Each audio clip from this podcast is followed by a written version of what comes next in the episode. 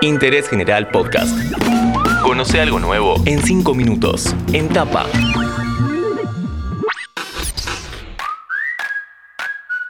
Hola, ¿qué tal? ¿Cómo están? Soy Juanchi Filardi y les doy la bienvenida a un nuevo podcast de interés general. ¿Le decimos chau chau adiós al barbijo? Analizamos las últimas novedades sanitarias. A nivel nacional no es obligatorio el uso de tapaboca al aire libre, pero en algunos distritos ya confirmaron que hay que seguir usándolo. ¿Qué pasó en otros países cuando se liberó todo? ¿En qué lugares ya no hace falta salir con el barbijo?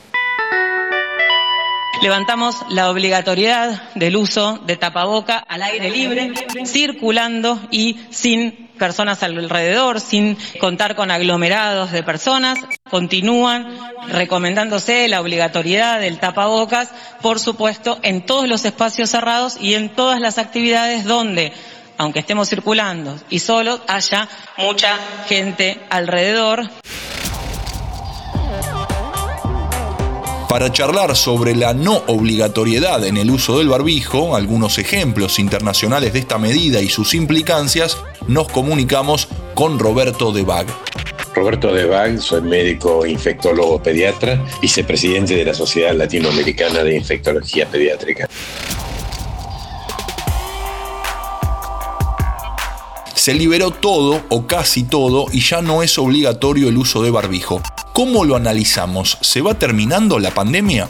La liberación de actividades y, no uso de barbijo no marca el fin de la pandemia debido a que en el mundo existe ya el concepto del forever virus, es decir, la circulación del virus por un tiempo muy prolongado, porque se sabe que el acceso a las vacunas en el, globalmente se está haciendo dificultoso en, en muchos continentes. Además, hay 12 especies animales donde se puede albergar el virus y no puede ser controlado. Por lo tanto, el virus forever es una de las, de las condiciones para que debemos seguir teniendo libertades sin ninguna duda sanitarias, pero bajo protocolo, como por ejemplo la utilización del barbijo.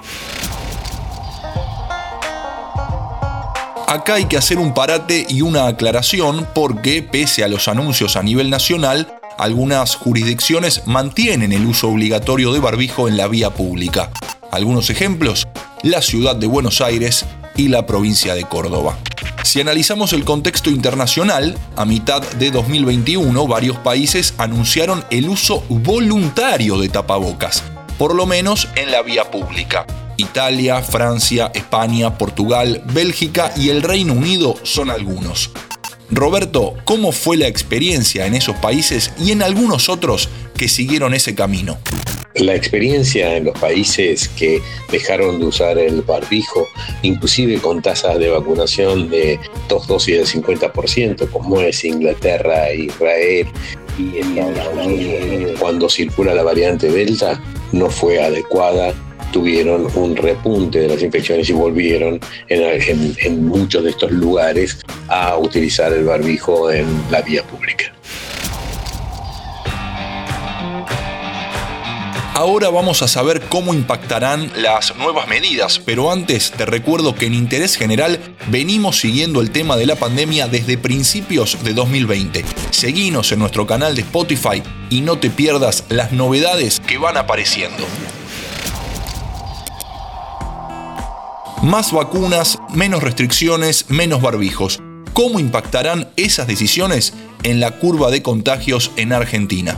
Yo creo que la curva de contagios va a, estar en aumento en los próximos, el próximo mes o dos meses debido a la circulación de la variante Delta. Si se produce un regreso brusco, no controlado eh, a las libertades sanitarias sociales, creo que este, este incremento puede acelerarse.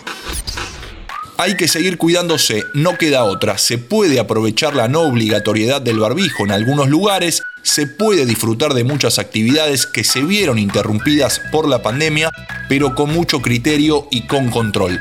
Analizamos las últimas decisiones en materia sanitaria con el infectólogo Roberto de que pasó cinco minutos por interés general. Seguí a Interés General en Spotify y escucha nuestros podcasts nuevos todos los días.